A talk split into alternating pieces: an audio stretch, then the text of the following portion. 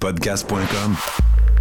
Essaye ça. Avertissement. Les propos, commentaires ou positions tenus lors de cette émission sont faits strictement à titre personnel et ne représentent aucune obédience en tout temps. Merci et bonne écoute.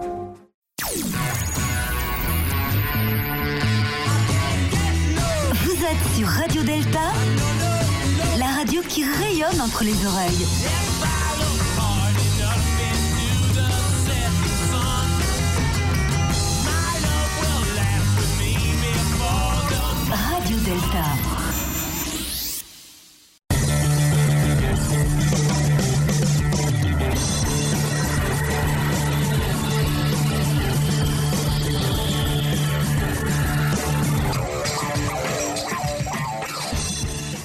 Sous le bandeau, émission numéro 38. Et oui, nous sommes de retour cette semaine avec euh, un invité de marque aujourd'hui qu'on va introduire dans quelques instants. Mais avant tout ça, euh, un bon bonjour à tout le monde. Merci à nos frères et sœurs qui sont là présentement. Euh, on commence comme à l'habitude avec mon frère Sylvain. Comment ça va, mon frère? Ça va très bien. On se remet de notre euh, événement qu'on a, on a eu hier soir euh, sur Internet, que je vais te laisser euh, tout à l'heure Oui. présenter. Exactement. Euh, je pense que ça a été un vif suc- succès. On a eu plus de. Enfin, on a eu plus de 90 inscriptions, mais euh, évidemment, bon, on s'est ramassé une moyenne, je crois, de 67 durant tout le, le- le- le moment qu'on a fait euh, de cette, cette tenue-là. Et euh, parce que c'était quand même assez, assez tard pour euh, nos, frères euh, de l'Europe. Certains ont dû quitter parce que pour nous, il était, on a débuté la tenue à 18h, mais pour eux, c'était minuit. Donc, c'était quand même assez tard pour nos frères et sœurs. Donc, on peut comprendre. Quand on dit nos travaux s'arrêtent à minuit puis que nos frères et sœurs font euh, du temps supplémentaire pour la tenue parce qu'ils ne veulent pas arrêter de travailler, ces frères et sœurs-là. Mais la fatigue ont quand même eu le, le dessus sur certains frères et sœurs, mais on les salue quand même. Donc, euh, oui, on pourra en parler par après, euh, certainement. Donc, merci. L'activité. En, en plus de, de la gap par la suite, il y a des, des frères et sœurs qui ont resté jusqu'à 3 heures du matin. Ah, plus que ça, en fait, on a continué, euh, tu vois, l'heure de, heure de France, on est, je crois qu'il y a des frères qui sont restés jusqu'à 4h30 du matin. Donc, on a, on a continué la gap, là, même après que vous, vous avez, euh, vous avez parlé avec les frères et sœurs, on a continué euh, euh, ouais, pas loin de 4h30 du matin là, pour eux. là. Donc, nous, c'était quoi, 10h30 le soir. Pour nous, c'était correct, mais pour eux, c'était un petit peu plus difficile. Mais euh, ce fut une, excellente expérience qu'on va être capable d'en reparler après. Merci, Sylvain. Bien content que tu sois là. Euh, mon frère, mon frère Eric, comment ça va? Ça va bien? Ça va bien, vous autres? Ah, ça va super bien. Écoute, nous autres, je pense qu'on a, on a bien dormi après tout ça. Et, euh, puis euh, on est en forme, on est en forme. Toi, de ton côté, comment ça se passe? euh, du côté, euh, je peux dire, ça fait toujours partie quand même de la Grande Loge Annie, mais je veux dire, du côté plus Grand Priori avec les autres frères et sœurs du RER, comment ça se passe de votre côté? Ben, c'est sûr qu'on avait des, des activités de prévues qui ont été mises en pause, donc c'est un petit peu dommage pour ça, mais on garde quand même le contact. Euh, on a des rencontres virtuelles, euh, pas comme une tenue, mais euh, au moins pour se voir la binette, puis pouvoir se parler un peu, continuer à quand même planifier pour le reste. Donc, ouais, ça va bien. Cool, cool, cool. Parfait, parfait. Euh, fait que merci encore une fois d'être là euh, aujourd'hui. Hier, malheureusement, tu n'as pas pu être à la tenue. Euh, Non. Bon, les, les portes du temple se sont fermées un petit peu plus tard et tu as cogné la- la- ton nez à la porte, je- si j'ai bien compris. Oui, c'est ça, mais c'est correct. Tu J'ai eu des, euh, des, des- des feedbacks comme quoi que c'était une super belle expérience pour ceux qui ont été là. Donc, euh, je suis content pour vous autres. Puis euh, probablement que c'est la première d'une- d'autres tenues. Donc, Ouais. euh, je serai peut-être là pour les prochains. Excellent. Ma sœur Claudia, Allô? Ça va? ça va bien, toi? T'es- À moitié. T'es es la seule qui a une, intro- une introduction maintenant. hein? Ça, c'est c'est- c'est important de le dire. là. T'es la seule. Comment ça va, toi? Ça va très bien. Ouais. Bien dormi aujourd'hui, en forme? Oui, ben oui. Je suis tout enrichie de la tenue d'hier aussi. Ouais, écoute, euh, j'ai trouvé ça euh, super intéressant, euh, surtout les, les, tous les débats, pas les débats, les, les, les conversations qu'on a eues étaient vraiment intéressantes. Je pense que ça a élevé beaucoup de conscience, beaucoup de, de- il y a eu beaucoup de, de nouveaux questionnements pour certains frères et sœurs. J'ai reçu tellement de courriels euh, de, de- de- de frères et sœurs qui ont dit qu'ils ont trouvé ça super enrichissant. Donc, euh, un grand merci, euh, sans dévoiler c'est quoi exactement, mais je veux dire, un, un grand merci de, votre présence. Puis je pense que ça, ça- ça a très bien contribué à cette, à cette tenue-là? C'était extraordinaire, vraiment, là. J'ai Ouais. hâte qu'on en oui. Ah, ça s'en vient, ça s'en vient dans, dans, pas trop longtemps. là. Mais ouais, c'est ça. Donc, euh, un grand merci, euh, Claudia, d'être là. Euh, vite, vite, saluer aussi tous, les, ceux, tous ceux et celles qui nous écoutent présentement sur les ondes. Nous sommes sur la page YouTube. Donc, ça fait la deuxième semaine, en fait, qu'on fait euh, cette expérience-là. Pourquoi YouTube? Parce qu'en même temps, on veut développer aussi notre, euh, euh, notre portail sur YouTube. Je veux dire, Facebook, c'est le fun aussi. On, on peut atteindre beaucoup de frères et sœurs, mais YouTube, c'est une plateforme qui est écoutée, je pense, par plus de 1,8 milliard de personnes sur la planète. Donc, euh, être capable d'avoir une présence sur YouTube, ça peut être, intéressant aussi. Donc, euh, c'est pour ça que nous, on a développé notre. notre euh, euh, en anglais, là, je m'excuse, je ne sais pas comment le traduire en français. Non, en fait, notre chaîne. Notre chaîne YouTube sous le bandeau. Donc, vous allez sur YouTube et vous tapez sous le bandeau. Vous allez voir, on est rendu, je crois, à 4 ou 5 émissions qu'on a, qu'on a mis sur YouTube, mais sinon, vous retournez sur notre page, euh, notre page web normale, euh, facebook.com baroblique sous le bandeau, ou sinon sous le bandeau.ca. Et là, vous allez avoir accès à toutes les, toutes les émissions qu'on a. On est quand même rendu à 38 émissions. C'est quand même très bien. Moi, je trouve que le confinement, c'est fantastique. Ça nous permet euh, de faire des émissions à toutes les semaines, de se rencontrer.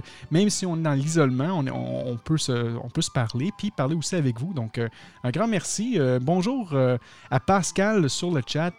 Gardi, notre frère Gardi, euh, qui, Gardi Gaston, qui, était venu euh, participer la dernière fois euh, à notre émission, et est présent présentement, euh, ben, en fait, est présent sur YouTube. Donc, on le salue. Vous, pouvez, venir vous joindre à nous si vous voulez et nous poser des questions, surtout si vous avez des questions pour notre invité aujourd'hui, qu'on va, que je vais laisser mon frère Sylvain présenter dans, dans quelques instants. Si vous avez des questions, commentaires ou quoi que ce soit, vous pourrez lui poser ces questions-là et notre, frère, euh, notre frère en question pourra répondre. Donc là-dessus, mon frère Sylvain, euh, je te laisse présenter notre, notre invité de marque. Eh bien, cher invité, en vos titres et qualités, et sachez que nous avons un invité de marque aujourd'hui, et c'est nul autre que Christian Gig, donc le célèbre auteur de plusieurs ou- ouvrages maçonniques, dont notamment la formation maçonnique, les planches de l'apprenti, l'écuyer novice, euh, les planches du maître, les discours de l'orateur, le rituel pour le travail de loge euh, de maître euh, du rite écossais rectifié, mais aussi Le Maître secret, un livre du quatrième degré que j'ai adoré. Euh, le livre Moral, les dogmes d'Albert Pike, donc traduit en français. Alors, c'est vraiment un auteur de marque et nous l'avons en ligne aujourd'hui avec nous. Donc, bonjour, mon frère. Bien, bonjour euh, mes frères euh, et mes sœurs. Je vous adresse euh, en particulier un bonjour ensoleillé et confiné de France. Oui!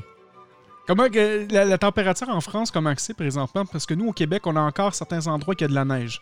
Est-ce que vous, au moins, c'est vraiment Alors, ensoleillé? ça dé- ça dépend des régions, si on est dans le sud ou dans le nord de la France. Dans le nord de la France aujourd'hui, c'était grand beau soleil avec euh, 28 degrés. Et ça, c'est le nord Et de la France. 25 degrés, et, vingt- oui, et 25 degrés pour le midi de la France. Mon Dieu. Bon, ben nous, on a présentement 3 degrés Celsius à Montréal. Donc, euh, Oui, aïe, aïe. Donc, Oscar, je voulais laisser et profiter de notre ciel bleu, de notre soleil, même si, même si, même si nous n'avons pas le plaisir de pouvoir euh, nous promener comme on le voudrait tout à loisir. Mais tout le monde ne respecte pas la loi ou les consignes de confinement et beaucoup se promènent euh, en famille ou font du jogging. euh, euh, et on comprend que effectivement c'est un temps, c'est un temps estival qu'ils aient envie d'être dehors et de ne pas rester enfermés dans leur maison ou dans leur appartement. Exactement. Et je pense que nous, de notre côté, en fait, au Québec, on a quand même cette, restriction aussi. Nous aussi, on, doit rester, on doit rester confinés à la maison, mais on permet en fait aux, euh, aux gens de, pouvoir quand même sortir un peu, mais toujours en ayant une, certaine distance. On parle de, je crois, de 2 mètres de distance entre les, personnes, afin de ne pas euh, euh, propager le virus ou quoi que ce soit. Mais les gens, pour la moyenne, en tout cas, nous au Québec, on, voit, très bien que les routes sont, rendues euh, les, magasins, nous, sont, tous fermés. Les restaurants acceptent seulement maintenant de la, livraison. Euh, en fait, la livraison à domicile et tout ça. Euh, donc, nous, de notre côté, on est quand même assez bien isolés, mais je vois quand même une certaine réalité en France. Euh, c'est bien que tu nous en parles mon frère parce que en France, j'ai eu quand même quelques autres témoignages là, que ça peut être un peu plus dur. En Suisse, ce que j'ai compris, le confinement n'est même pas réglementaire.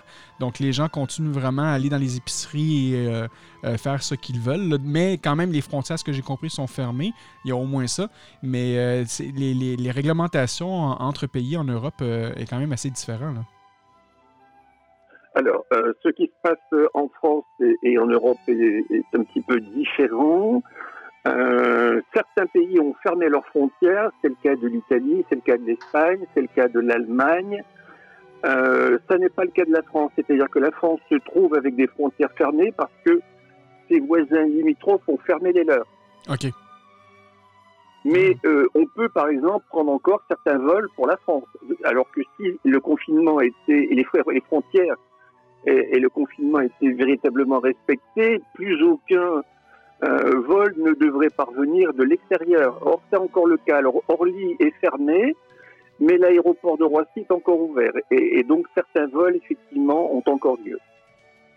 Intéressant. Alors pour ce qui concerne plus particulièrement la, politique du confinement, euh, il est très très très fortement euh, recommandé de le respecter parce que euh, il semble donner de bons résultats dans la réduction de la propagation du virus. Et, et c'est un atout important, évidemment, que l'on ne peut pas laisser de côté. Et puis s'il produit de bons résultats, évidemment, il faut, il faut le respecter. Mais il y a malgré tout des nécessités euh, vitales à, à devoir assurer, comme faire ses courses, parce qu'il faut bien manger, Oui. euh, aller aider euh, ses parents âgés s'il faut les approvisionner eux aussi en nourriture, voire en médicaments, voir s'il faut leur faire à manger s'ils ne peuvent plus le faire et s'ils vivent toujours dans leur logement. Donc, nous avons euh, des autorisations, autorisations que nous devons remplir pour chaque sortie en indiquant le motif et l'heure du départ. Et, et la police fait effectivement des centaines de milliers de, réclama- de vérifications, nous dit-on, pour s'assurer que euh, les personnes respectent bien la règle. Oui. Et pour ceux qui ne sont pas dans ce cadre, euh, bah, leur met des procès-verbaux, Ah oui, OK. dont le montant doit être dans les environs de 150 euros. OK. OK. Ben, tu vois, nous, de l'autre côté, c'est euh, c'est un peu similaire, sauf que nous, on n'a pas besoin présentement d'avoir euh, un, un papier stipulant pourquoi qu'on doit sortir ou euh, quoi que ce soit comme ça, mais il y a quand même certains barrages routiers qui sont faits. Il y a des régions au Québec qui sont maintenant fermées. Donc, on ne peut plus euh, se, se- déplacer. Euh, mais sinon, euh, donc c'est ça. Donc, on a à peu près des choses quand même assez similaires là, comparativement en fait avec la France. Donc, c'est intéressant d'entendre tout ça. Et de là, peut-être qu'on peut, on peut segmenter vers. Enfin, on peut aller vers mon. vers le sujet, le premier sujet qu'on avait pour l'émission d'aujourd'hui, qui sont les loges Internet. Je connais plus ou moins la réalité en France présentement pour les loges sur Internet. On a, nous, on a. On a parlé avec euh, certains frères d'une loge de, de- loge de Kipling euh, en France, qu'eux avaient, euh, commencé à faire leur propre loge par Internet afin de s'adapter. Euh, nous, euh, donc, euh, la semaine, enfin, enfin euh, hier, hier soir, nous avons décidé de faire une loge euh, Internet. On a eu plus de, comme je disais tantôt, plus d'une soixantaine là, actifs là, de, de frères là, dans la loge, ce qui fut vraiment intéressant. C'est sûr que c'est pas une vraie, c'est pas une loge qu'on va, euh, c'est pas une loge qu'on va être présent avec les frères et sœurs. C'est pas nécessairement peut-être la même énergie, mais on a réussi, je crois, hier à, à- réussir euh, quelque chose de, de- fantastique, d'avoir euh, quand même un rituel qu'on a adapté pour, euh, pour la tenue Internet. Et les lectures de planches étaient absolument fantastiques. On a vu aussi la contribution de plusieurs frères un peu partout à travers le monde.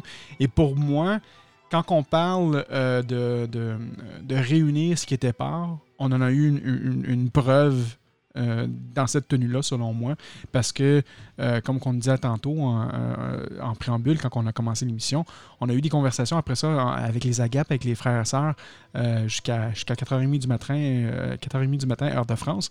Donc, on peut voir comment que les frères et sœurs sont, heureux de se réunir ensemble quand même, malgré tout l'isolement et tout ça, parce que, tu sais, pour certains frères et sœurs, puis j'en parle souvent, mais je pense que c'est important d'en parler, puis de de le réaffirmer, c'est que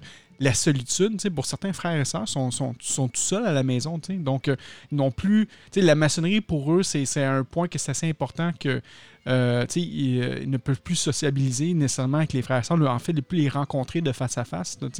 Donc, je crois qu'hier, ça a fait du bien à beaucoup de frères et sœurs et on, nous a demandé de, répéter cette expérience-là à nouveau.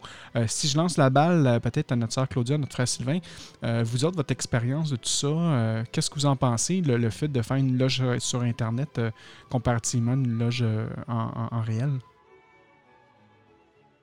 Et moi, ce que j'ai euh, fortement apprécié, euh, on est la deuxième loge qui euh, a entrepris cette initiative-là. Et ça nous a permis de nous réunir avec des maçons de partout à travers le monde. Alors, beaucoup plus rapidement que lorsqu'on voyage, par exemple, par avion, qu'on va dans un autre pays, qu'on va visiter une loge. Alors, et, et j'ai bien dit à ce moment-là, au grand désarroi des conspirationnistes, sommes-nous en train de créer une nouvelle ordre mondiale, dans le sens qu'on est en train de se réunir vraiment euh, tous, euh, tous d'un pays à l'autre par la voie de, de loges comme ça virtuelles, donc euh, des réunions maçonniques, qu'on dirait électroniques. Alors, moi, moi j'ai vraiment aimé l'expérience. On a quand même ressenti une certaine égrégore, un certain sacré dans tout ça. il y avait quand même beaucoup de fluidité, beaucoup de rigueur dans le rituel c'était vraiment excellent. Moi, j'ai adoré. Et les planches étaient vraiment de qualité. Merci. Toi, Claudia, qu'est-ce que tu en pensais de tout ça? Moi, j'ai beaucoup aimé l'expérience aussi, je dois dire. Euh, j'ai trouvé que, ben, c'est sûr, moi, mon moment le plus marquant, je dois dire que ça a été à la fin, quand on a terminé, et que là, on commençait à voir tous les frères et sœurs, les webcams allumés. À un moment donné, il y avait plus qu'une soixantaine de, webcams allumés. Tout le monde, on se voyait. Ça, c'était incroyable. Vraiment, ça m'a touché beaucoup parce que euh, on, avait échangé et tout, mais avec le format euh, qu'on utilisait, c'était les officiers de loge qui étaient vus. Les autres personnes, on ne pouvait pas les voir. Puis à la fin, tout le monde pouvait allumer sa webcam. Et là, de voir tout le monde euh, avec, euh, avec les décors, avec euh, le, la joie de, de faire les, les, les, santés ensemble, ça, ça, a été un beau moment de voir que malgré la distance qui nous séparait, on avait des gens à travers le Québec de différents endroits, on avait des gens d'Europe qui étaient là, on avait des gens d'un peu partout. Donc, ça a été, ça a été vraiment mon moment qui m'a touché le plus. Je veux dire aussi que j'ai beaucoup aimé l'expérience de faire la tenue virtuelle, j'avais beaucoup espoir qu'on puisse ressentir euh, l'énergie puis le sacré comme on le fait quand on va au temple. Et puis, euh, pour moi, ça a été le cas. J'ai vraiment ressenti que les, énergies, on les fait descendre, que ce soit ici ou ailleurs. C'est sûr qu'avoir un endroit consacré, c'est facilitant, mais je pense qu'on a été capable de le faire, euh, de faire descendre les énergies malgré tout. Donc, c'était positif. Oui, c'est. J'ai l'impression. Moi aussi, c'est euh, peut-être au départ, euh, c'était un petit peu plus. Euh, je peux dire pas plus difficile, mais c'était plus. peut-être en tout cas, je parle de mon expérience à moi, peut-être plus mentale au, départ, tu sais, mais le, fait de dire, euh, de laisser aller, tu sais, puis de dire non, regarde, on embarque comme si c'est une, une, vraie tenue, tu sais, puis on, on, y va, tu sais, justement, on fait les mêmes rituels, on fait les mêmes choses, plus ou moins, tu sais. Puis là, tranquillement, ça s'est installé. Puis là, à un moment donné, on l'a vu quand les, frères et sœurs ont commencé à, contribuer, à poser des questions. Et tout ça, là, là tu as vu l'énergie. Puis là, le, moi, l'effet que j'aime le plus en loge quand on fait ça, c'est l'effet de euh, de, chaîne de réaction. Donc là, il y a une question, puis là, tout d'un coup, il y a, y a, 10-15 questions qui continuent à, émerger, puis là, ça, crée, justement, ça, pour moi, ça créait l'énergie, l'égrégore. Puis là, tu vois, les gens devenaient de plus en plus confortables, puis ils se sont dit, OK, non, c'est comme une vraie tenue. Là, on peut parler, on peut faire ci, on peut faire ça. Moi, j'ai adoré ce, segment-là. Donc, euh, euh, donc c'est ça. Donc, oui, je suis très d'accord avec toi là-dessus. Cool, cool. Mon frère, euh, Christian, toi, euh, rapidement, de votre côté, est-ce que vous avez eu certaines initiatives comme ça en France pour faire, euh, peut-être pas nécessairement des tenues Internet, mais au moins refaire des, regroupements de parler entre les frères et sœurs? Alors, une- chose était déjà établie pour nous. Cela fait plusieurs semaines que toutes les obédiences ont stoppé leurs travaux.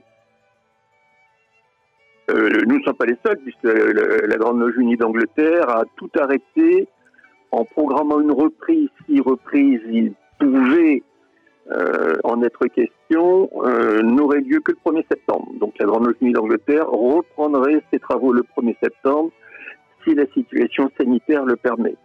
Mm. Euh, nous, en France, il n'y a pas d'indication de date de reprise et c'est très prudent parce qu'il faut bien effectivement s'adapter à la situation.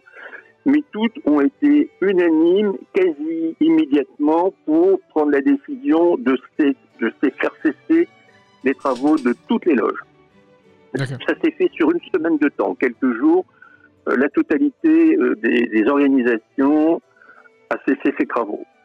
Pour une date indéterminée, nous verrons bien. Alors évidemment, les frères se sentent euh, bah, seuls, se sentent isolés pour certains, pour ceux qui sont des frères âgés, qui n'ont plus d'épouse, pour ceux qui sont hospitalisés, puisque nous avons des frères qui subissent des opérations pour d'autres raisons que le coronavirus. Oui. Euh, il y a le besoin affectif, il y a le besoin de- d'expression fraternelle, de, de, de donner, de ressentir, et de, et de ne pas se sentir seul, comme coupé brutalement, pourrait-on dire, du, du monde maçonnique. Et ce qui est formidable avec Internet, et, et- et vous le, le soulignez justement, c'est que on est relié avec des sœurs et des frères bah, de tous les pays, je dirais même de tous les continents, ce qui permet d'échanger, ce qui permet aussi de retrouver, moi ça m'est arrivé de retrouver euh, des frères et de retrouver des sœurs que j'ai perdues du- depuis au moins une dizaine d'années, sinon plus. Euh, en particulier une sœur que j'ai connue à Lille euh, et qui est partie à Israël et que j'ai pu retrouver récemment comme ça sur Facebook grâce un petit peu au confinement et grâce euh, euh, finalement euh, à la recherche maçonnique qu'on fait sur des pages qui se sont créées spécialement Hmm. euh, récemment. Nous avons nous avons une page qui s'appelle Apprenti Compagnon Maître. Nous avons une autre page qui s'appelle Haut Grade, euh, qui, qui traite euh, des hauts grades de tous les rites, hein, du rite d'York, euh, du RLESA, du rectifié, etc. Et certains proposent des réflexions. Alors des réflexions qui changent tous les jours. Alors ça peut être philosophique, euh, ce peut être des questions sur le rituel, euh, ce peut être euh, parfois volontairement provocateur pour faire réagir les sœurs et les frères. Ouais. Et ça plaît beaucoup, ça marche très bien. Ça marche très bien parce que euh, on le voit bien euh, dans le listage des nouvelles adhésions, c'est par dizaines tous les jours. Ouais. Donc le, le besoin est là de maintenir le lien fraternel. Le besoin est là de hum, se cultiver pour certains, pas pour tous. Certains petits malins ont trouvé l'astuce de poser leurs questions parce qu'ils ont une planche à faire sur ce sujet et de récupérer comme ça, euh, à travers un petit peu les, les avis ou, ou ce que disent les uns et les autres, euh, de récupérer des éléments qui vont leur servir pour faire leur tracé. Euh, alors parfois, il y en a même qui mettent une planche complète pour, pour euh, répondre un petit peu à la demande. Euh, alors là, c'est un petit peu triché parce que c'est pas le but quand même d'une planche euh, d'aller chercher un travail euh, déjà tout prêt ou fortement fortement conseillé sur, sur Internet. Certains oublient que un, tracé a un but, un but particulier. Ce n'est pas de tester les connaissances euh, du frère ou de la sœur, euh, c'est pour lui permettre d'exprimer ce qu'il est, de laisser sortir sa véritable nature, de dire, de dire au travers du thème qui lui est imposé ce qui l'intéresse et comment lui réagit par rapport à ça. En fait, ce que les frères de la loge attendent, c'est qu'il nous fasse savoir ce qu'il est à ce moment-là. Et quand on lui donnera sa planche d'augmentation de salaire suivante, quand il sera au deuxième degré pour pas se mettre, on va voir en se rappelant effectivement son comportement, parce qu'on se rappelle toujours les comportements des frères, même s'ils ont lieu un an, un an et demi, deux ans avant. On se rappelle si un frère a été intéressant, on se rappelle si un frère a été très juste dans son propos, très mesuré. On se rappelle si un frère a présenté un travail qui était une catastrophe, ça arrive parfois. ça, on mémorise bien. Et, par conséquent, euh, au travail suivant, immédiatement, le, parallèle s'établit. Et euh, on va, à ce moment-là, constater, constater si s'il a changé. Ouais. Si, mais oui, on va constater s'il a changé parce que le thème qu'on lui donne est le thème qui, en principe, est confié par le premier ou par le, euh, par le second d'abord, puis par le premier surveillant ensuite, euh, normalement a pour but justement euh, de cadrer le plus possible à ce qu'il est ou à ce qu'il devrait être et qu'il n'est pas. Ouais. Parce que parfois, effectivement, quand on donne certains thèmes, c'est justement pour lui faire prendre conscience que il n'est pas dans l'axe du travail qu'il devrait accomplir. Et c'est l'occasion d'ailleurs aussi de lui faire prendre conscience de ses manquements. C'est lui qui doit s'en rendre compte. Et, donc les frères vont voir à la deuxième planche l'évolution, s'il y en a une, ou, la non-évolution, ce qui veut dire qu'à ce moment-là, la sœur ou le frère bah, n'a pas fait le travail que l'on attendait de lui. Mais euh, si il n'y a pas d'évolution, ce ne sera pas forcément la faute du surveillant qu'on accuse toujours trop rapidement de ne pas avoir fait son travail, mais euh, en particulier ici, la sœur ou le frère euh, que l'on voulait, que l'on espérait voir évoluer et qui malheureusement pour elle ou pour lui ne l'a pas fait. Et ce qui est important, c'est, pour moi, ce qui me passionne et qui me motive tout particulièrement, c'est l'initiation. C'est trouver son chemin. Parce que il faut d'abord trouver le chemin. Et une fois qu'on trouve le chemin, on pourra peut-être aborder la voie. Mais ça, c'est une autre histoire. Il faut commencer par trouver le chemin. Et pour trouver le chemin, il faut déjà être en harmonie avec le travail. Et la maçonnerie nous donne, nous donne, je veux dire, une chance extraordinaire, c'est celle de nous protéger. Nous, protégeons, nous protéger en voulant nous éviter de commettre des erreurs. Et elle nous indique la direction et elle nous donne les outils pour le faire. Elle nous donne la pierre brute. Alors, la pierre brute n'est pas la plupart du temps ce que l'on en dit. Je taille ma pierre qui doit être parfaite pour la mettre dans le temple. Mm. C'est pas cela qu'on attend. Ce qu'on attend, c'est que la sœur ou le frère apprenti euh, parte à la découverte de celui qu'il est ou de celle qu'elle est véritablement. Nous sommes tous non pas celui que nous sommes, mais celui que les autres ont voulu que l'on soit. Mmh. Nous avons reçu l'éducation de nos parents, nous avons aussi reçu celle de nos grands-parents, chez qui on allait et qu'on appréciait. Ensuite, nous avons reçu l'éducation religieuse qui nous a inculqué d'autres valeurs. Nous avons ensuite suivi ce que l'on nous recommandait de faire dans le cadre de notre scolarité, puis des études supérieures. Entrée dans la vie associative et sportive, nous avons dû répondre aux exigences effectivement de nos moniteurs. Euh, et puis entrer dans la vie professionnelle, nous avons dû là encore une fois non pas pouvoir faire ce que l'on voulait, mais nous avons été dans l'obligation de faire ce que l'on voulait que l'on produise comme efficacité dans l'exécution des tâches qui, effectivement, euh, nous étaient confiées. Il y a une époque, pour un commercial, il fallait être un loup impitoyable et croquer tout le monde. C'est une image. Euh, alors, dans tout, dans tout ce fatras de couches que l'on a mis sur nous, qui sommes-nous réellement Et lorsque la maçonnerie nous confie la pierre brute, c'est parce qu'en réalité, il faut établir un retour en arrière, il faut remonter le temps, il va falloir éliminer les différentes couches de pierre, pourrait-on dire, pour parvenir au cœur de la pierre. Et au cœur de la pierre, il se trouve le véritable, la véritable euh, personne que l'on est. Celui que l'on doit redevenir. Et- mais il faut d'abord commencer par se découvrir en remontant en arrière, en prenant conscience de tout ce que l'on nous a obligés à faire pour faire plaisir aux autres ou parce que on attendait qu'on le fasse, soit dans le sport, soit dans la vie associative, soit dans la vie professionnelle. Et même en franc-maçonnerie, nous subissons des impositions et des dogmes. Ouais. Nous ne pouvons pas faire ce que nous voulons. Euh, moi, j'ai vu subir dans ma dernière obédience, que j'ai quittée fort heureusement pour moi, des changements de rituels. Je suis quelqu'un qui est opposé à tout changement de rituel pour tous les rites. Ah, ça, mais on a- je Parce pense que tu as une affinité avec notre frère. Là.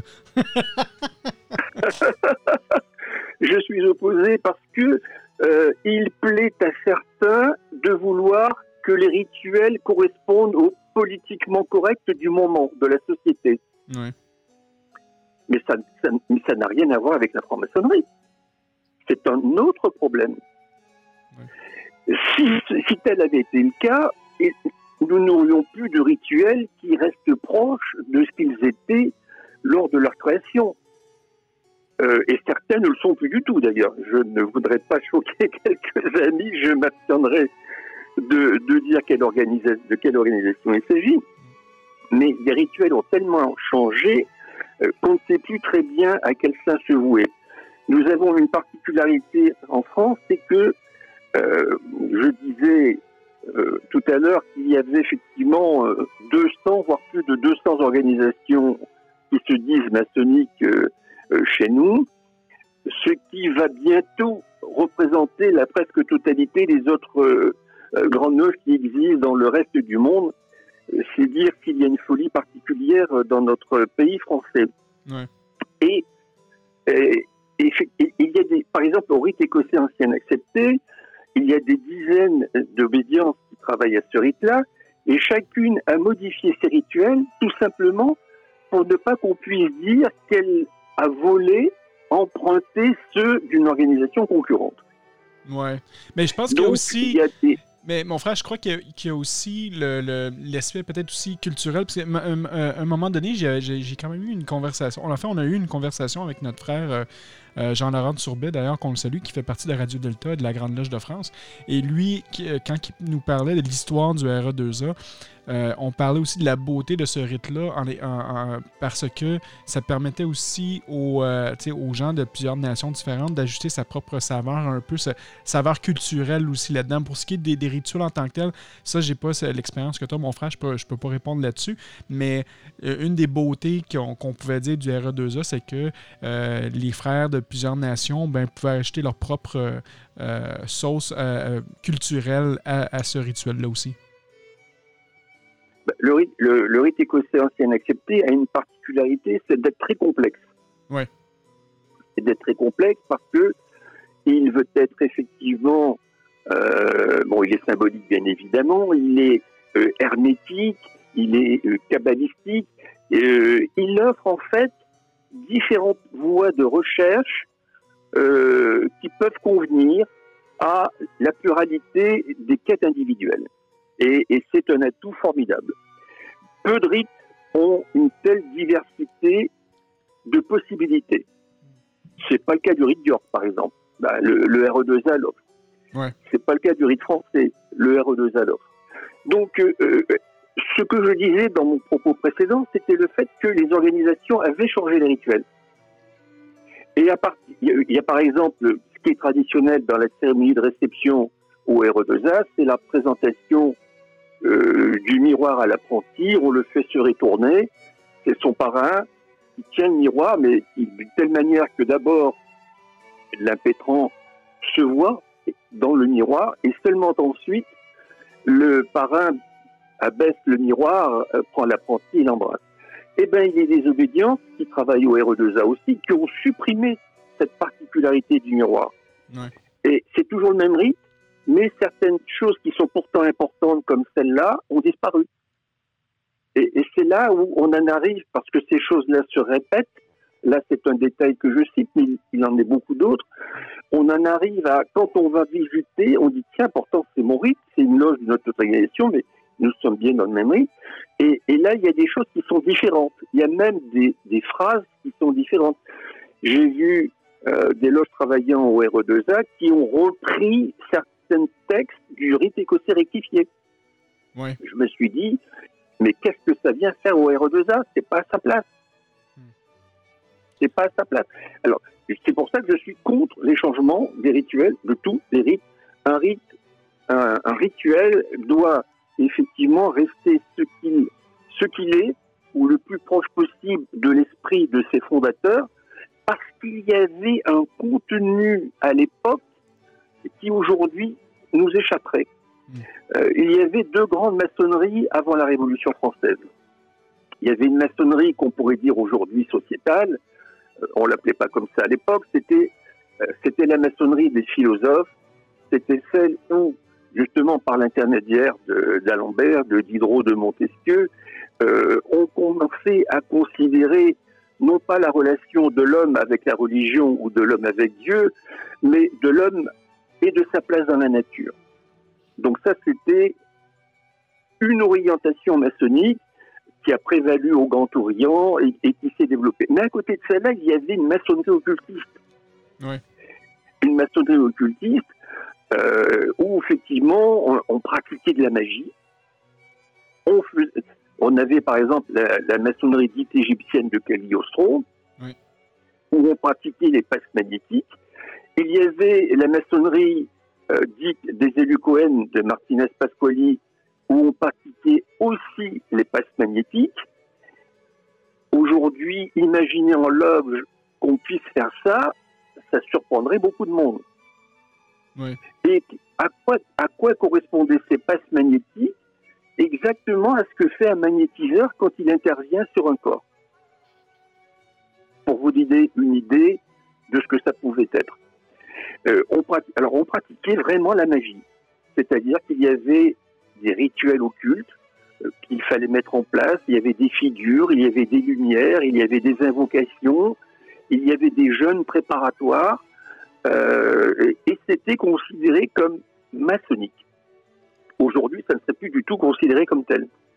Parce qu'on a complètement évolué, et surtout parce que la Révolution française est passée par là. Hmm. Euh, et lorsque les loges seront réveillées euh, vers 1801, euh, cette maçonnerie occulte aura disparu. Ouais. Euh, on parlait du rite écossais rectifié. Le rite écossais rectifié avait deux grades, qui étaient les prophètes et grands prophètes, et euh, qui admettait-on à ces grades de prophètes et grands prophètes les frères qui s'intéressaient au paranormal? Que ces frères-là, pas les autres. Il faut savoir qu'un qu'un maçon éminent, et je dirais même extraordinaire, comme Louis-Claude de Saint-Martin, euh, Villermoz a refusé à trois reprises de l'admettre chez les Réaux-Croix. Ça, je savais pas. ça. Alors que, alors que c'est extraordinaire, euh, Louis-Claude de Saint-Martin a été le secrétaire particulier de Martinez Pasquali, auprès duquel il a appris beaucoup de choses concernant en particulier l'occultisme. Et c'est c'est lui qui, dans ce qu'on a appelé le grand temple de Lyon, c'est lui qui a formé quelques frères euh, du rectifié, dont Jean-Baptiste Villarmoz, euh, pour les initier justement à l'enseignement de Martinez Pascoli. C'est lui qui avait des connaissances occultes, au point même qu'il n'y avait pas de rituel à l'époque chez, chez Pascoli, chez les, les élus Cohen de l'univers, au point même que lorsque Jean-Baptiste Villarmoz va vouloir faire recevoir sa sœur, Madame Provençal, Mhm. euh, il n'y a pas de rituel. Qui va écrire le premier rituel? C'est Saint-Martin. C'est Saint-Martin qui va rédiger le rituel de Maître Cohen pour permettre à Madame Provençal d'être reçue euh, chez les élus Cohen. Et il le fait pourquoi? Parce qu'il a une profonde amitié pour cette, pour cette personne-là.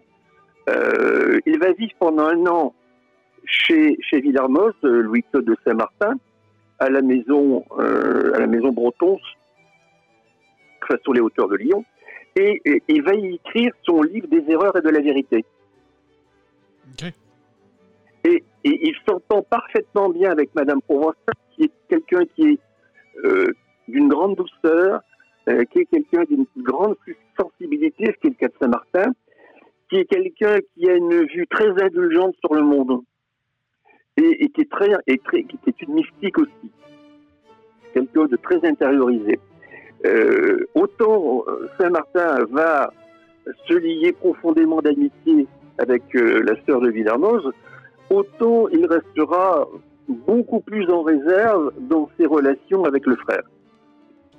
Et ce que Villermoz va jalouser, ne pas apprécier, c'est le succès euh, extraordinaire et immédiat que va rencontrer la sortie du livre des erreurs euh, et de la vérité de, Saint-Martin, euh, qui va évidemment être diffusé dans, les cours, puisque c'est là effectivement que se trouvent les salons, mais pas seulement la cour de France, on va le retrouver, on va le retrouver en Autriche, on va même le retrouver dans la cour de Russie avec la grande Catherine.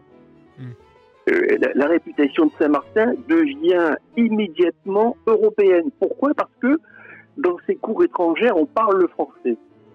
On apprécie euh, la culture française, les arts français. Et on est dans un temps qui est mystique, qui est euh, propice à l'entrée, à l'approche, à la découverte des mystères, au point que nous allons avoir un mouvement, on va dire, le siècle des Lumières. Évidemment, quand on pense au siècle des Lumières, on le réduit toujours à celui des Lumières des philosophes, euh, que j'évoquais précédemment, Oui. mais on oublie de considérer à côté que ce, ce- euh, ce siècle des Lumières, euh, ce mouvement-là, était aussi concomitamment celui des occultistes. On a les illuminés d'Avignon avec euh, Pernetti, on a les illuminés de Bavière avec Véchotte, qui sont dans la maçonnerie germanique, Euh, on avait les illuminés de Suède, il y a tout un courant illuministe. On parle encore aujourd'hui des Illuminati, c'est-à-dire si les choses traversent le temps, bien qu'elles ne recouvrent plus du tout les mêmes choses, si elles continuent à se propager, c'est-à-dire que on colle sur les Illuminati aussi toutes sortes de mystères, toutes sortes d'étrangetés, toutes sortes d'interrogations. C'est dire si cette euh, évocation, cette quête de la lumière, mais là il s'agit d'une autre lumière euh, que celle que l'on peut imaginer, et c'est d'ailleurs dommage, je fais un aparté, que on ne, ne tente jamais de la définir en loge. On part toujours de chercher l'Orient, je vais vers l'Orient pour chercher la lumière, mais personne, il n'y a aucun rituel qui fait l'effort de tenter de la définir. Est-ce que ça faisait partie des anciens rituels, ce, ce- cette- cette, euh, ce- ce fait-là d'aller chercher la lumière, d'expliquer pourquoi on va chercher la lumière à l'Orient? Euh, ben, ça faisait partie des enseignements qui ne s'écrivaient pas. Qui se transmettait Il seulement par communication. que- faut, faut pas oublier que les enseignements maçonniques anciens ne s'écrivaient jamais. Euh, On a dans la maçonnerie opérative, la maçonnerie opérative va durer de la chute de l'Empire romain, mais elle commence déjà avant, euh, jusqu'à la Renaissance, pratiquement. Et même au-delà de la Renaissance, puisqu'on peut considérer qu'elle s'arrête en 1717 avec la création de la première grande loge de Londres et de Westminster, euh, qui est un véritable attentat maçonnique d'ailleurs. C'est un coup d'État, la création de la Grande Loge de Londres et de Westminster, mais personne n'ose en parler, parce qu'en fait, en réalité, c'est la conséquence de l'opposition du protestantisme à la religion catholique anglicane ou euh, romaine. Hmm. Et il faut se remettre les choses un petit peu dans le contexte, mais là je m'éloigne du sujet. Euh, on a Jean-Théophile des Aiguiliers qui est assiégé à la, Ro- à la Rochelle avec les protestants. La ville est entourée par les troupes de Richelieu euh, et Richelieu qui est le premier ministre de, de, de Louis XIII. Et euh, ils vont être faits prisonniers et les Anglais viennent par la mer, par bateau, les chercher et les amènent en Angleterre. Hmm. Les protestants des Aiguillons sont sauvés, se retrouvent en Angleterre. Les maçons protestants se retrouvent en Angleterre, alors qu'on n'en a pas en France. Et, et là, il va y avoir l'opposition, l'opposition qui va se faire, c'est-à-dire que il y a des personnes qui créent un coup d'État, trois loges, qui se réunissent et qui décident de former une organisation, la première organisation, qu'on va appeler la première grande loge, qui est une violation, on pourrait dire, de la tradition, qui est le fait que, alors que toutes les loges opératives sont des loges indépendantes, alors elles n'ont de compte à rendre à personne, d'un seul coup, les maçons et les loges sont tous dépendants et tributaires de la nouvelle grande loge à laquelle ils appartiennent. Hmm. Et ce qu'on ne nous dit pas, c'est qu'il va y avoir une guerre terrible qui va durer près d'un siècle, dans les 90 ans plus exactement, entre les anciens, les tenants de l'ancienne maçonnerie, qui est religieuse, il suffit de voir les manuscrits, et qui est profondément, même pourrait-on dire, catholique, avec la nouvelle orientation qui veut mettre un petit peu d'huile dans les rouages, pourrais-je dire, pour apaiser les esprits, pour apaiser les tensions, euh, où on va dire euh, que le maçon, euh, finalement, ne doit répondre à quelques principes, dont celui d'être libre et de bonne mœurs, et surtout qu'il ne sera pas un libertin irréligieux. Alors un libertin irréligieux dans le contexte de l'époque, ça n'a rien à voir avec euh, un maçon qui serait sensuel et qui fréquenterait des maisons spécialisées pour assouvir ses plaisirs.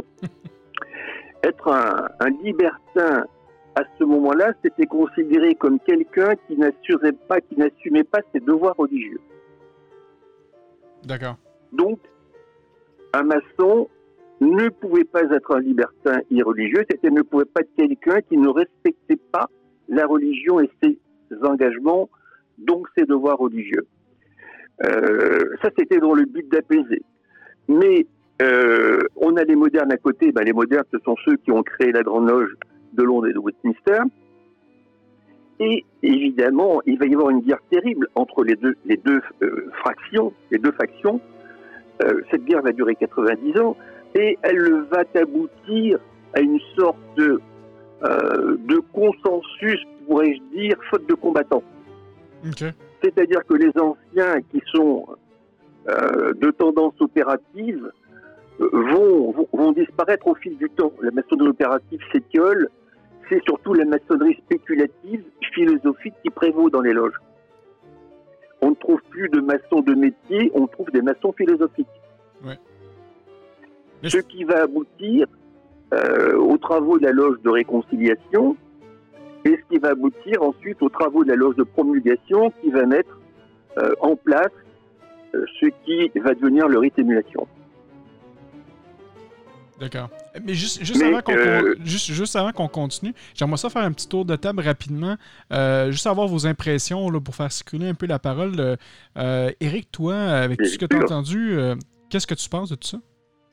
Euh, J'ai j'ai pas mal de points communs avec notre frère, euh, avec mon, mon, mon histoire, en fait, qui est un peu plus du rite écossais rectifié. Pour moi, euh, euh, la, la, la, le côté chrétien est présent. Là, de- on venait de parler de quelqu'un qui était religieux ou quoi que ce soit. Moi, ça va un petit peu de pair. Ouais. Euh, le fait aussi de pas vouloir changer les rituels, euh, c'est un petit peu ma pensée, comme tu me connais aussi. euh, euh, c'est un peu dans la direction que, que, que j'aime aller. Pour toutes ces raisons-là, moi, je suis- je suis d'accord avec notre frère. Excellent. Claudia, toi, de ton côté, qu'est-ce que tu crois, qu'est-ce que tu penses de tout ça?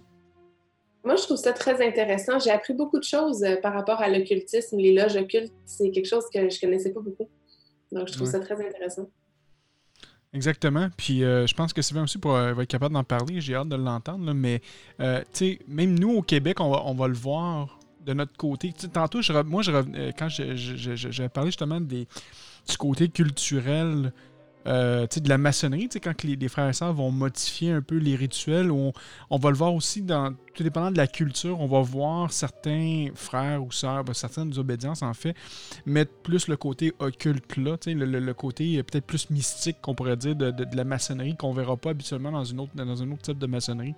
Euh, même nous, de notre côté, je te dirais qu'on est un peu hybride, parce qu'on garde quand même l'aspect, les, les vieux aspects de la maçonnerie, des, côtés plus mystiques, mais euh, le rituel, le rituel qu'on utilise, puis c'est en fait, moi, moi, personnellement, je me pose même la question, je dis, j'aimerais ça l'avoir, le, rituel original du rite écossais ancien accepté, puis de, de le comparer finalement avec euh, qu'est-ce que nous on a, parce que tu sais, nous, on, utilise, à ce que j'ai compris, puis je le disais souvent, c'est un, euh, nous, on utilise un, vieux rituel de la Grande Loge de France de, des années 70, mais j'aimerais ça avoir l'original, puis de comparer, puis de, tu on parle du maçon que c'est un chercheur de vérité, mais c'est de, comprendre aussi l'évolution. Tu pourquoi on s'est rendu jusque-là. Tu. Euh, il y a peut-être des choses là-dedans qu'on pourrait pratiquer, qu'on a perdu là, tu avec, le temps. Puis c'est pourquoi qu'on a perdu ces choses-là?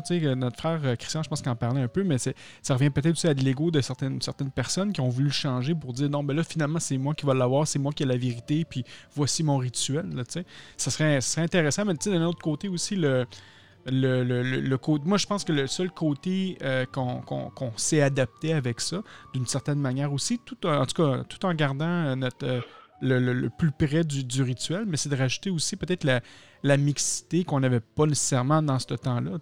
Euh, moi, je me rappelle, euh, juste, juste, le fait de, lire les constitutions d'Anderson, on parlait tantôt de, de, euh, la, première grande loge, mais c'est stipulé dans les constitutions d'Anderson que c'est seulement des hommes qui peuvent, être initiés. quand je te lis faire un tour à New York au mois de décembre, voir nos frères de la Grande Loge de New York, puis on leur expliquait la mixité, comment c'était important, parce que pour eux, ils ont, tous ces frères-là ont, été initiés. Euh, c'est une loge euh, qui est pas considérée régulière, par la Grande Loge unie d'Angleterre. C'est des, des, membres de la Grande Loge de New York qui, ont, euh, sont, qui font partie du Clipsas, là, donc sont avec nous. On les rencontre souvent, puis c'est des, frères fantastiques. Mais pour eux, ils il y a quand même une différence qui est importante entre le, entre la maçonnerie puis le Order of, Eastern Star, pour les sœurs. Puis pourtant, eux, ils viennent d'ouvrir tout récemment un, souverain sanctuaire de, de, de Memphis Misraim et ils ont le droit de euh, d'initier maintenant des sœurs euh, comme maçons, mais pour eux, le, les, comme si les connexions sont, sont pas encore là, ils comprennent pas encore l'utilité, pas l'utilité, mais l'importance de peut-être nécessairement de faire ça. Euh, et, lui, il m'a montré le rituel, puis il me dit Regarde, j'ai une copie, je pense que je l'avais montré, il me l'avait dédicacé. Euh, j'ai le, rituel original qu'eux utilisent pour le York. Et en fait, eux appellent ça le rite américain dans les trois premiers degrés. Et c'est écrit noir sur blanc que le, serment que tu fais, c'est que tu ne cireras jamais de femme. C'est écrit noir sur blanc dans le rituel et le maçon doit le, dire. Donc, selon moi, il y a peut-être une petite évolution qu'on doit faire de cette manière-là pour la situation d'aujourd'hui, mais des choses importantes euh, du fondement finalement de la maçonnerie. Euh, je comprends plus ou moins pourquoi on ferait ça. Toi, Sylvain, euh, tu penses quoi de tout ça qui est un grand mystique dans son cœur? Oh mon Dieu, c'est un grand titre, mais moi je suis de ceux qui pensent un peu comme Christian, comme notre frère, parce qu'il faut retourner toujours à l'origine des choses pour comprendre l'esprit dans lequel ça a été créé. Et souvent, à travers le temps, cet esprit-là, se perd. Alors imaginez si les premiers qui ont créé le rituel par la, parole de la triangulation euh, et la façon que la parole circule dans la loge, si ça suit par exemple une, euh, euh, en fonction des séphirotes, une façon, une énergie de, création très spécifique, et qu'en cours de route on change ou on rajoute des choses, eh bien on vient de changer le, rituel, donc on vient de changer la magie qui s'opère dans ça. Alors, c'est pour ça que c'est important de toujours, toujours retourner à la plus vieille tradition. Et ça fait un petit peu comme le, jeu du téléphone arabe. Hein? Quelqu'un va dire aujourd'hui, il fait beau à Québec, il est rendu à la 70e personne, bien, ça va être euh, le beau Québec, c'est une belle province. Tu sais, ça va avoir complètement changé. Et c'est un peu comme ça quand on modifie les rituels et qu'on apporte des changements.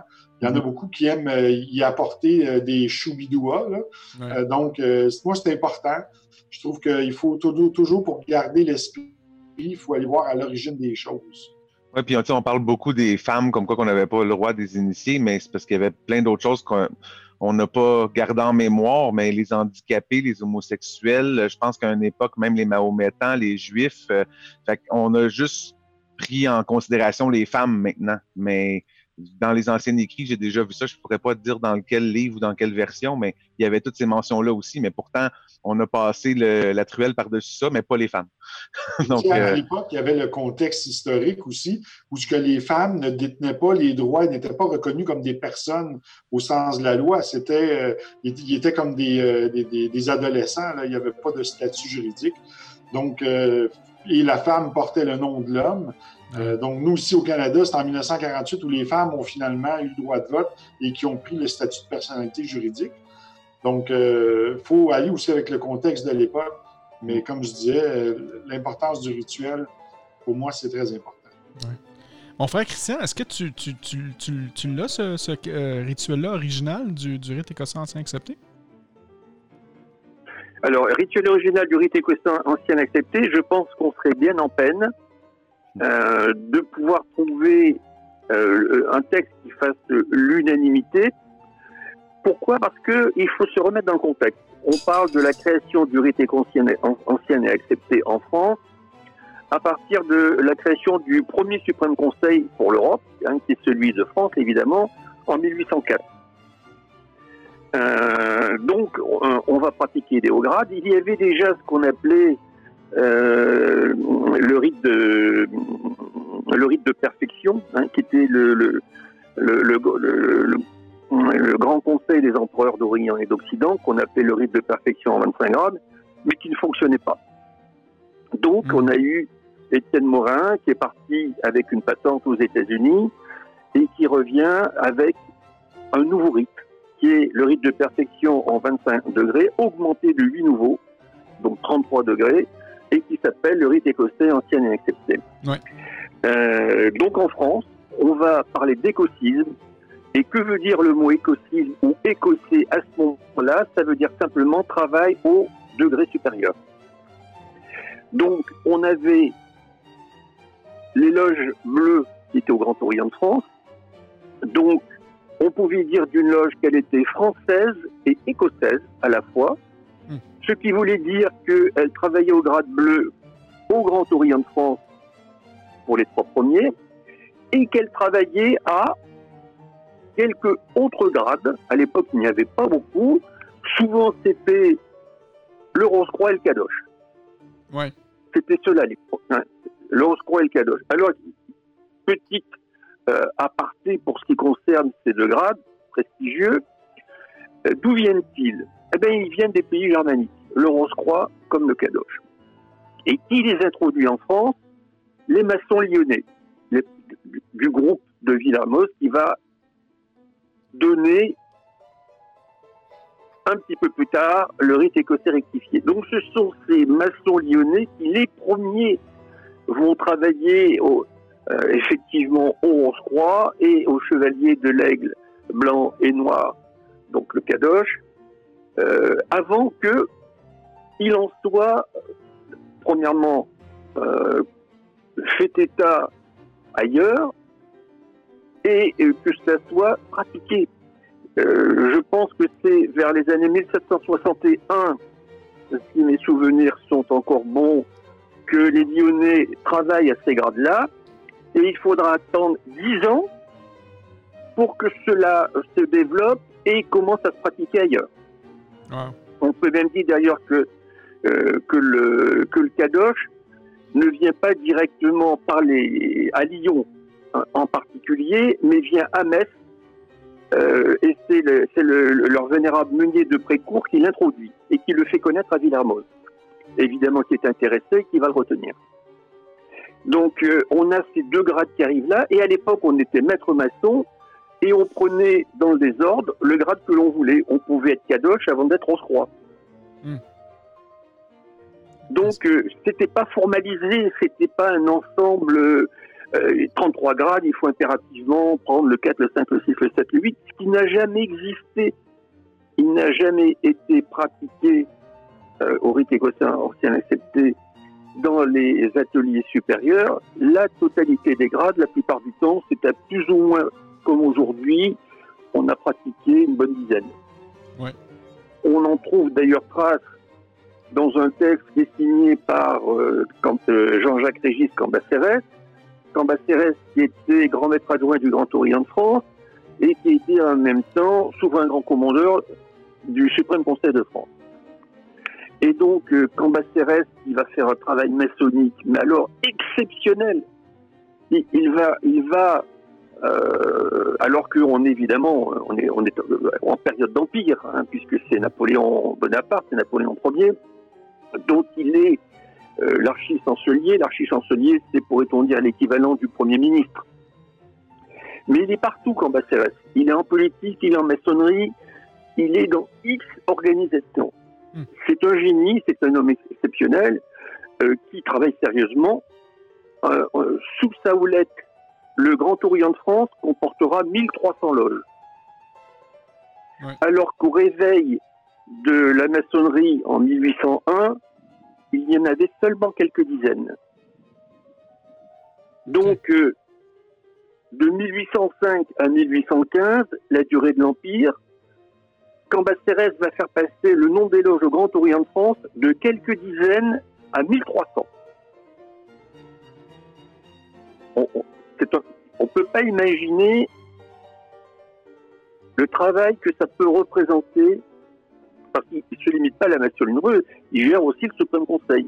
Ouais. Il gère aussi, il, faut savoir par exemple que Cambacérès, et ça les maçons du rectifié ne le savent pas, a été grand maître des chevaliers bienfaisants de la Cité Sainte. Ah oui, ok. Ceux qui d'ailleurs retirent à Villermoz toute autorité de pouvoir réformer quoi que ce soit des rituels. Ils n'auraient pu le faire qu'avec l'aval et sur mission de Cambacérès, puisque c'était l'autorité officielle du régime.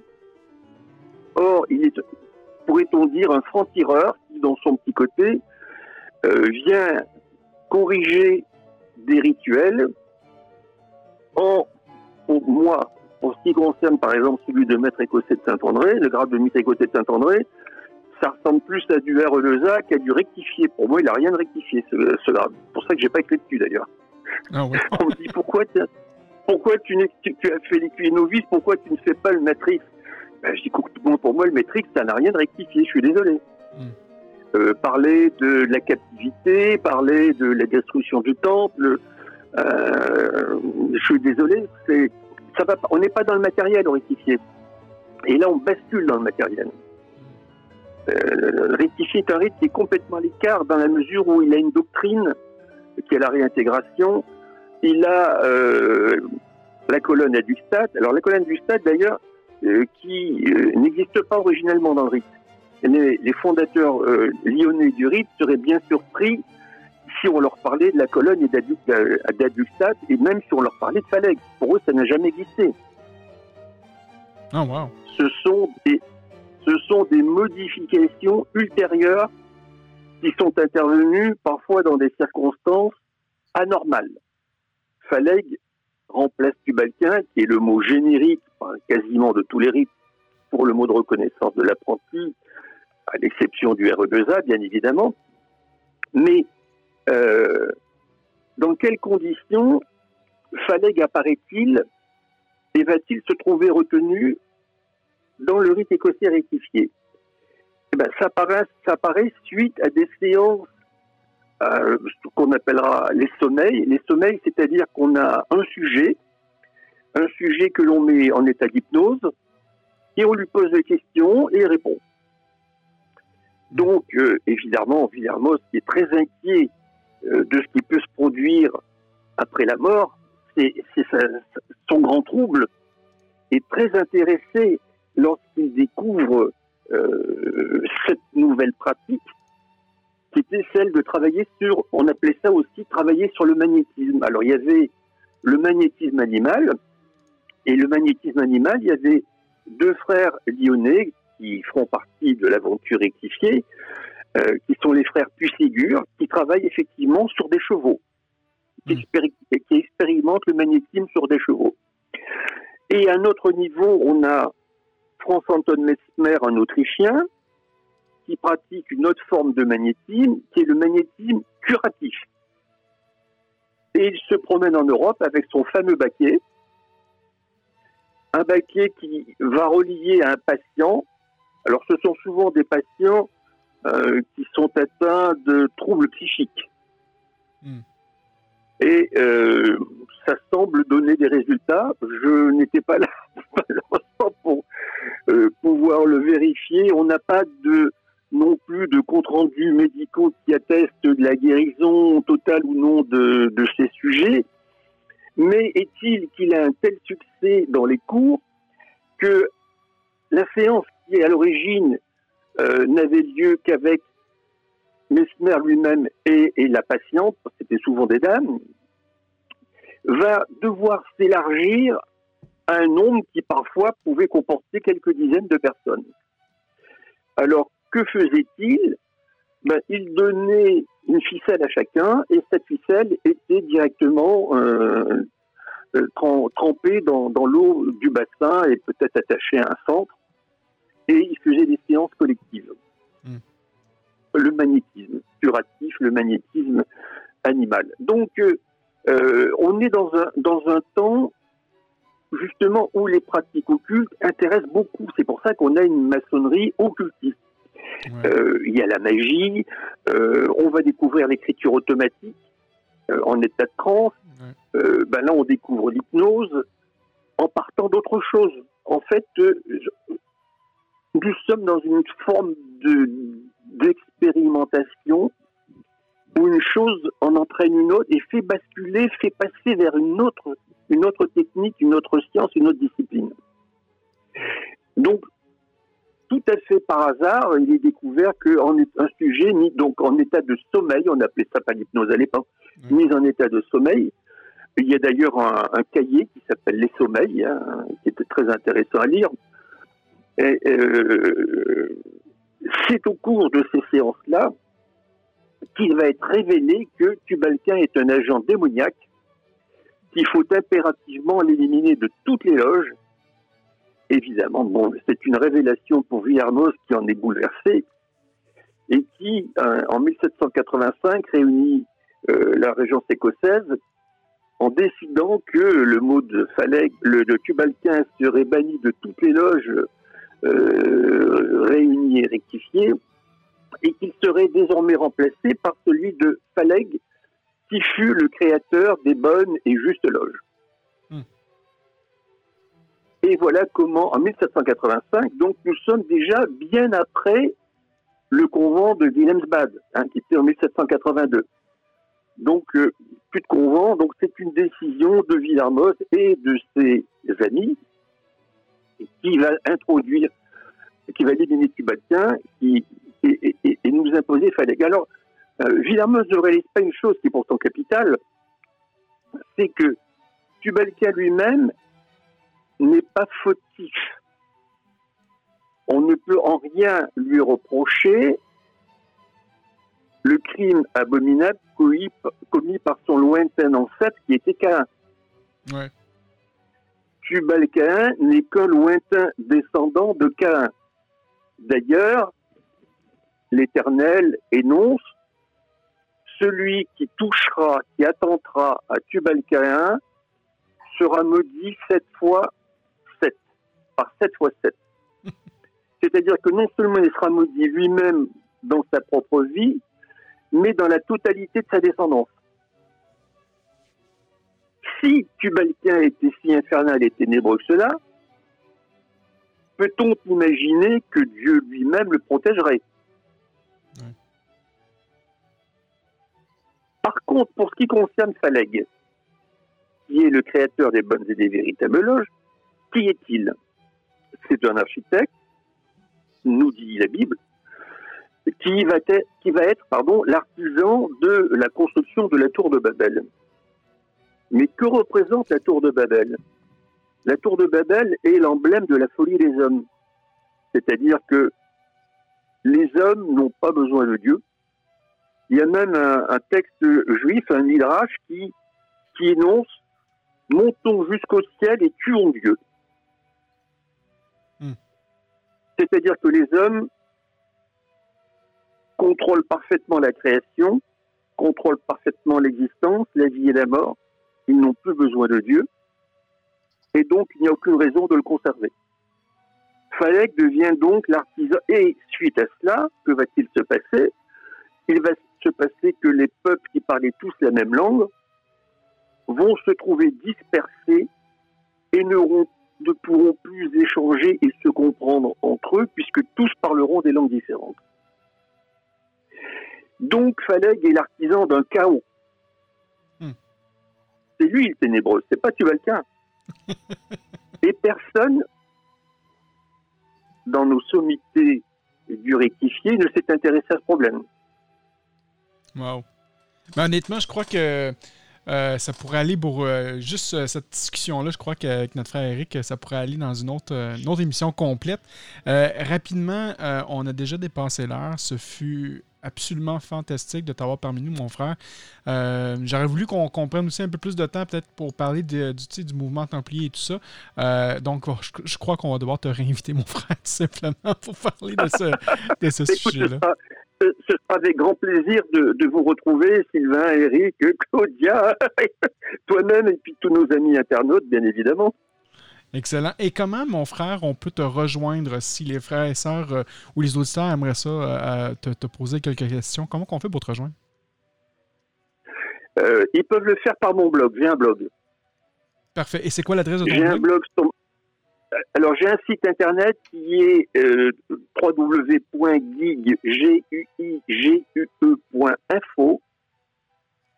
et sur ce site il y a mes livres bien évidemment et il y a aussi un blog. Et sur ce blog j'ai beaucoup de sœurs et de frères qui me posent des questions et j'y réponds toujours.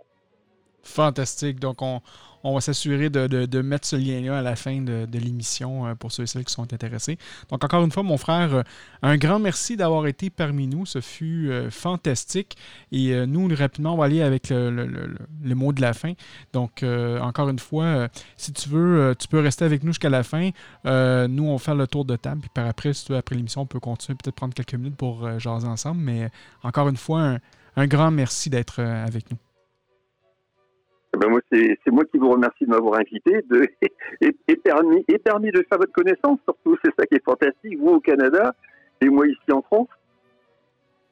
Oui, exactement. Et, et ça revient encore euh, à, à l'adage, selon moi, de réunir ce qui était part, puis euh, je suis vraiment heureux qu'on ait réussi à prendre connaissance euh, ensemble. Moi, personnellement, je suis comme euh, aujourd'hui, je suis comme euh, le, petit fan qui a une grande collection de livres chez moi de Christian Guig, qui, a prêté ces livres-là à, ma fiole, qui s'amuse beaucoup à, les lire avec autant de passion.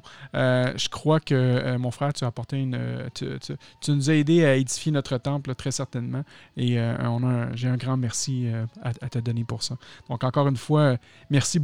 Puis euh, on, se fera une prochaine émission euh, très prochainement. Ce sera avec grand plaisir. Excellent. On va y aller rapidement avec le mot de la fin, mes frères et sœurs. Euh, mon frère, mon frère Sylvain, ton mot de la fin? Je dirais à nos cousins français, inspirez-vous de nous, les Québécois, pour la force dans le confinement, puisque nous, ça fait 300 ans qu'on est en confinement et encerclé par les Britanniques et les Anglais. Alors, on a passé euh, tout un karma dans les 300 dernières années. Alors, on est très, très familier avec le confinement, autant économique que, personnel. Alors, euh, ne désespérez pas, euh, on va finir par s'en sortir et je crois que l'avènement des loges numériques va nous permettre de tous nous rapprocher. Et bien sûr, il n'y a rien qui équivaut à une vraie tenue en loge, mais au moins, ça nous permet de, de tous être ensemble et de fraterniser. Exactement. Merci beaucoup, Sylvain. Euh, on fait Eric, ton mot de la fin? Ben, en fait, euh, merci à notre frère Christian. Euh, on a communiqué dans le passé plusieurs fois ensemble. J'ai aussi ses livres chez moi. Puis là, on est en discussion pour que j'en commande d'autres, justement, d'écuyers pour nos, nos, chapitres ici. Donc, ça me fait plaisir de pouvoir lui parler.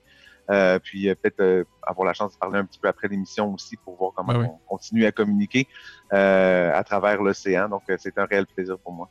Excellent. Merci beaucoup. Claudia, ton mot de la fin? Moi, c'est sûr que je veux remercier notre frère Christian d'avoir été présent aujourd'hui. Euh, le premier livre maçonnique que j'ai lu était un de ses livres, donc ça m'a, ça m'a ouvert l'esprit énormément et euh, je continue euh, de m'y référer très régulièrement.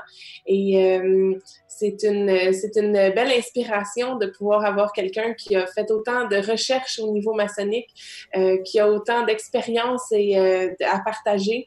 Donc, merci beaucoup. Et puis, j'attends avec impatience notre prochaine chronique sur les Templiers aussi. Excellent. Franco, tu devrais demander à notre soeur Claudia quel était le premier livre qu'elle a lu de Christian Guy? Ah, oui, non, mais ça, ouais, ouais je, je, mais oui, c'est quoi ton premier livre, Claudia, que tu as lu? En fait, mon premier livre, j'avais même pas encore été initiée. Et le premier livre que j'avais lu, c'était Le Maître secret. Oh là là! Oh là là! Je n'avais pas encore été initiée, mais euh, ça m'a ouvert à une très belle compréhension. Excellent. J'ai lu les autres par la suite. Je suis retournée à apprendre. C'est ça. Excellent. Merci, euh, ma soeur Claudia. Moi, de mon côté, euh, euh, encore une fois, je, moi, mon mot de fait, c'est toujours de remercier tous les frères et sœurs. Merci à tout le monde, tous les auditeurs qui sont venus, en fait, participer à notre, à notre super tenue Internet hier. pour moi, c'était quelque chose de sensationnel de voir autant de faces, voir aussi beaucoup d'auditeurs qui étaient présents de l'émission Sous le bandeau. Bien sûr, on a fait le, le tuilage aussi, donc on s'est assuré que tous les maçons qui étaient là étaient là en, leur grade des qualités. Et donc, un grand merci à tout le monde. Merci à nos patrons. Donc, euh, patreon.com barre oblique sous le mando. On a trois forfaits. On a le forfait à 3 le forfait à 5 et le forfait à 7 donc 3, 5, 7. on remercie nos, pierres brutes. Donc, la pierre brute, c'est le Fat Pack, le podcast Fat Pack. On a aussi euh, les, les, auditeurs flamboyants. Donc, euh, Nico, Cindy, Michel, Netilope, euh, qui sont présentes. Donc, un grand merci. Nos euh, maîtres podcasters, donc euh, Eric, qui est ici aujourd'hui, notre frère Raphaël, Alain, Raymond, Cap Jazz, Dominique, Danny, Woody, Laurent, Cédric, Thibault. Pierre et Ronan. Donc, un grand merci à tout le monde. si vous voulez nous rejoindre, c'est très simple. Notre page Facebook, facebook.com, barre oblique sous le bandeau, sous le bandeau.ca et notre page Twitter, twitter.com, barre oblique sous le bandeau. Donc, mon nom est Franco et on vous dit à la prochaine. Bye bye.